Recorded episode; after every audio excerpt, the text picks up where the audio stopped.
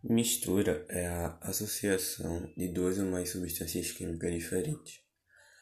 E a substância química é qualquer espécie de matéria formada por uma composição constante de elementos químicos e que tem propriedades físicas e químicas definidas.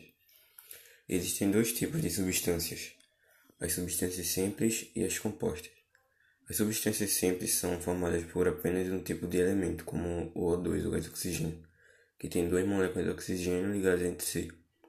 As substâncias compostas possuem dois ou mais elementos, como o H2O, a água, que tem duas moléculas de oxigênio ligadas a uma de hidrogênio. Existem dois tipos de misturas, a homogênea e a heterogênea.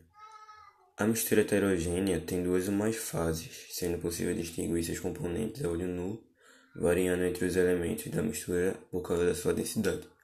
A mistura homogênea possui uma única fase, sendo impossível distinguir a olho nu cada um dos componentes da mistura.